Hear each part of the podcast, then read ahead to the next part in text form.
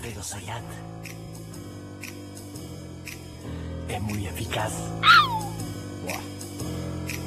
Alfredo Sayat. No falla jamás. ¿De qué, ¿De qué te habla? ¿De qué, qué hablas? Te habla de economía, números, bursátil, bolsa, valores, dónde ponerla, dónde sacarla, dónde... Alfredo Sayat. Exactamente, el señor Alfredo Sayat está con Es nosotros. Me gusta, Bueno, me gusta mucho la percusión de Pato. Alfredo Sayat. eh, Espectacular. Gracias, eh, me motiva. Se fascina con cosas extrañas, pero... que es boludez. El asombro de niño. No, no, no, no, no, yo no, no. boludez. No la catalogo, no, no, no. Che, no sé qué. ah, Estás partiendo el Lomi por hacer No, no, no, no. No, no, lo, hablo de... ¿Sabés silbar con los dos dedos también? No, no, no. No, no, yo golpeo cosas, pero soplar no. no me sale. No, Ah, percusionista. es percusionista, golpea, no... Bien, no es eh, aerófono. Claro. Bueno, voy a empezar a hablar de lo que le importa porque si no se pone nerviosa la Nuestra jefa. productora, sí. La jefa Está de todo. tranquila, no la No, en realidad no- quiero saber de qué, más me interesa saber de qué vas a hablar, Uf, no cuánto tiempo vas a hablar. ya empezó, ¿viste? Ya empezó. Uh, bueno, está, está todo bien en la economía, así estoy, que hablemos estoy- de estoy acorrola- acorralado. Me siento medio atemorizado. Y bueno, Pero así. defendeme vos. No, no, yo hasta ahí. Yo también le tengo un miedo increíble. Bien, somos dos. Bueno, hablemos de las reservas. Sí. Eh, la Uf. reserva del Banco Central, o sea, la cantidad de dólares que hay en el Banco Central. Vamos a hacer un antecedente para una buena noticia. A ver. Una buena noticia. ¿Querés que empiece por la buena noticia y te hago el recorrido? Haga lo que usted quiera, pero que quede Hacelo bien. dinámico. Uh, ¿Quién es esta? No, dinámico como lo hace siempre. Agarrar. Nada, nada, Me está matando. La falta de respeto. Bueno. Sí. Cuando fue la crisis política en julio con la renuncia de Martín Guzmán, Sí. el, el stock de reservas líquidas, esto es lo importante, la cantidad de dólares que tiene el Banco Central para poder dar dólares a los importadores, pagar deuda o para turismo o para dólar ahorro, estaba en una situación muy, muy crítica. No te digo que estaba en cero, pero estaba en una situación muy, muy crítica. Eh, yo creo que es una de las razones también de que disparó toda esa crisis política con eh, la renuncia de Martín Guzmán. Hubo 30 horas de una suerte de eh, inmenso interrogante sobre el destino del gobierno de Frente de Todos que se resuelve con eh, Sergio Massa como ministro de Economía. A partir de ahí es la idea de cómo se recuperan las reservas. Porque sin reservas, sin dólares, no hay debate económico que valga. Claro. ¿eh? No va debate ni ortodoxo, ni heterodoxo, ni si dentro de la heterodoxia impulsás un modelo desarrollista o un modelo distribucionista, o si haces una, una política de ajuste. Sin dólares en el Banco Central es imposible pensar un sendero económico o una estrategia de política económica. Salvo, bueno, que agarres y te genere una situación caótica de una mega devaluación, desastre, recesión. Entonces ahí es donde, si bueno, nadie te va a comprar dólares, dejas de pagar la deuda, dejas de importar, entonces empezás a tener eh, un poco más de dólares. Sí, salta las arañitas. Bueno, Bien.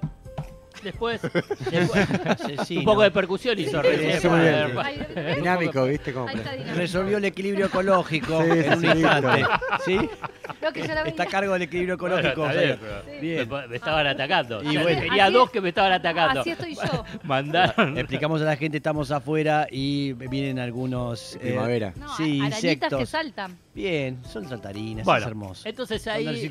¿cómo, cómo hizo para sumar dólares Sí. a las reservas? Reservas líquidas, lo que se llama reservas netas, no las reservas brutas. Porque vos agarrás y decís, y el Banco Central tiene 39 mil millones de dólares. Son las brutas, pero ¿cuánto es la que tenés para gastar? Para Sí. ponerlo de una forma bien. Se dice libre disponibilidad. Claro, las netas, libre disponibilidad. Entonces ahí, para sumar esos dólares, apareció ese dólar especial que es el dólar soja. Sí, El dólar soja, entonces se empezaron a liquidar, se sumaron números redondos, quedaron unos 5 mil millones de dólares. sí. Pero terminó el dólar soja Listo. y terminó la... No hay otra entrada. No, no hay otra entrada. Entonces empezaba a salir. Empezó a salir en octubre, está empezando a salir en noviembre, casi mil millones de dólares. Entonces decís, bueno, ¿cómo haces para pasar un periodo que es de eh, dificultad para compra de dólares? ¿Por qué?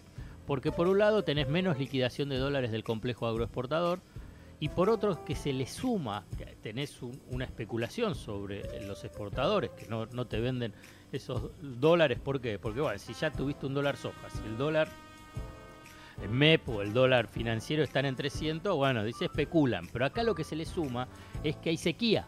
Sí. Entonces, si hay sequía, vos decís, bueno, el productor para qué va a vender?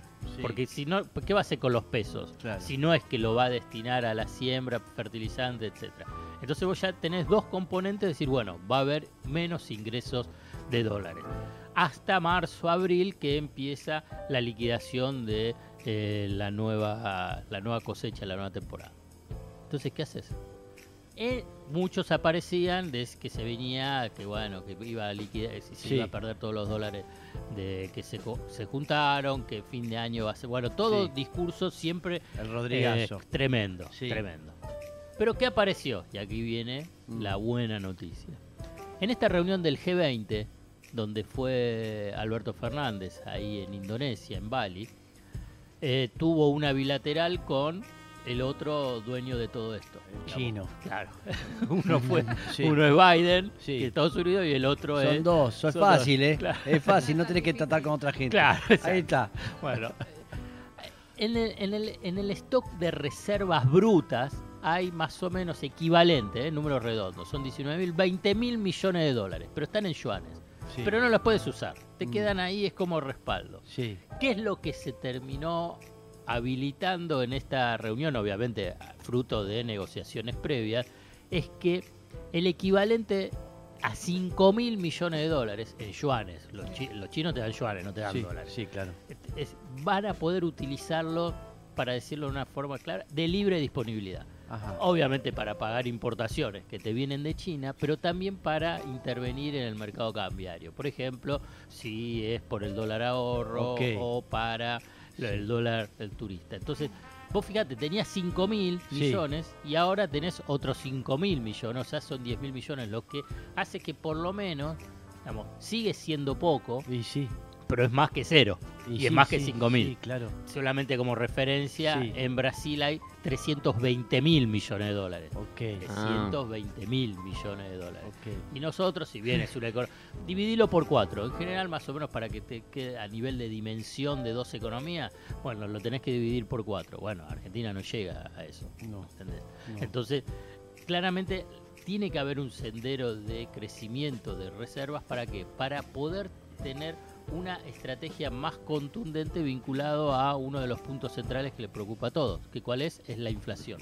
Sin sin tener dólares suficientes para atender las importaciones, pero Sí. fundamentalmente para frenar las corridas o las expectativas de evaluacionistas, tenés que tener dólares. Sí. Porque ¿qué es lo que pasa en la economía bimonetaria en Argentina? Cuando hay expectativa de evaluación, ajustan, suben los precios en forma preventiva. Pero, pero no entiendo esto, digamos, porque esto sirve para seguir atajando de alguna manera, ¿no? De sostener eso. Que ¿En qué Sí. momento este, todo se puede volver a restablecer y que tener fondos y esté todo bonito? No, bueno, yo creo que es, es un, digamos, es un sendero paso a paso.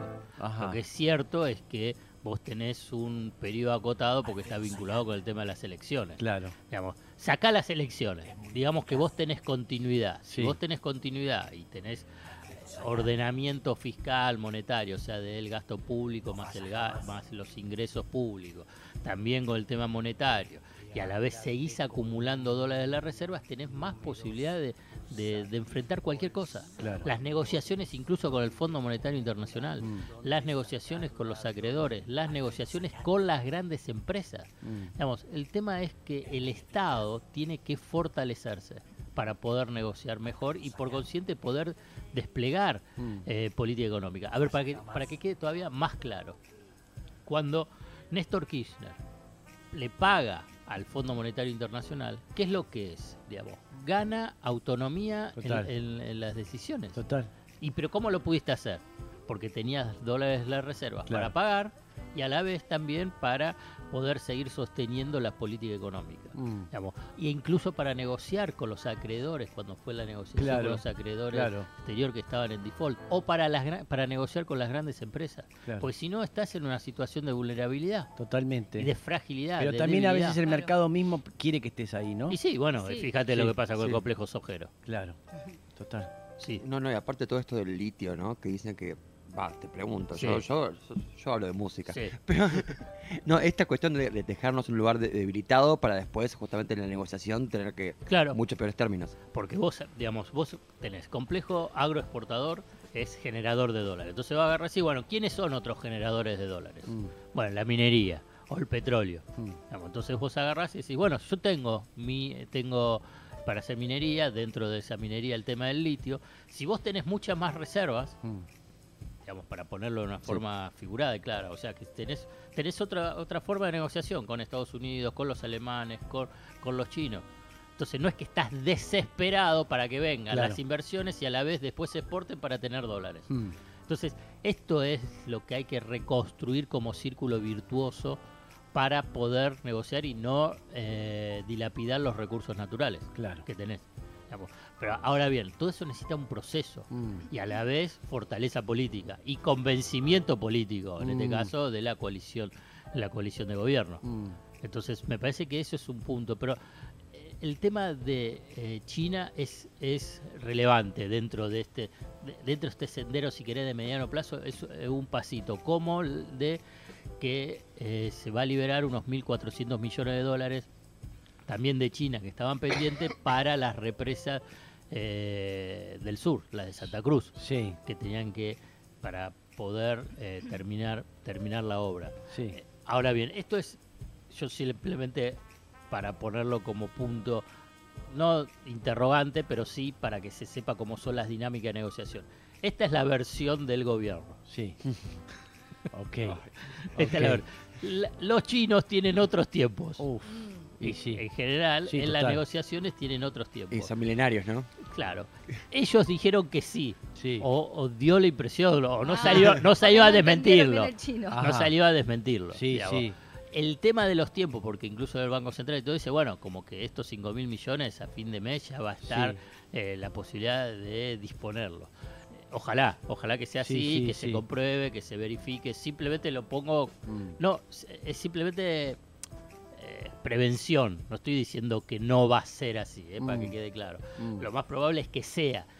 Solamente que los tiempos argentinos, otros claro, que los tiempos argentinos son de urgencia, De urgencia. y los tiempos de eh, Sí. China son, como El- bien dijo. Sí, el tiempo Pato, oriental, sí, que tiene todo el tiempo del mundo. No sé si veía la, la, la serie Kung Fu usted. Sí. Eh, tardaba tres horas en contestarte. Cada diálogo era ¿Cómo se llamaba? Eh, El, David Carradine. David que terminó en una situación espantosa, Sí, mejor no mencionarlo, ¿sí? Terrible. Pobre. Pero Eh, Kung Fu. Pero digo, es verdad cómo pone los límites y, y ahí se nota el poder, que hay otra cultura, que son los chinos, que fue el mandatario de Canadá, que parece que estuvo hablando de Ah, más, y se enojó y le dijo... Se viralizó, sí, se, Sí. se filtró una, una charla Sí, que tuvieron Xi Jinping con Justin Trudeau, sí. Claro. en la que. Xi Jinping medio que lo reta y le dice, no, que hablamos en- se filtró todo lo que nosotros hablamos en privado, Claro. eso no se hace, no le se dice. hace. Tienes razón. Ah, empezó a marcar las reglas de Sí. juego Sí. para el mundo, eh, que son totalmente diferentes, justamente Occidente de Oriente. Sí, sí, sí. Caramba.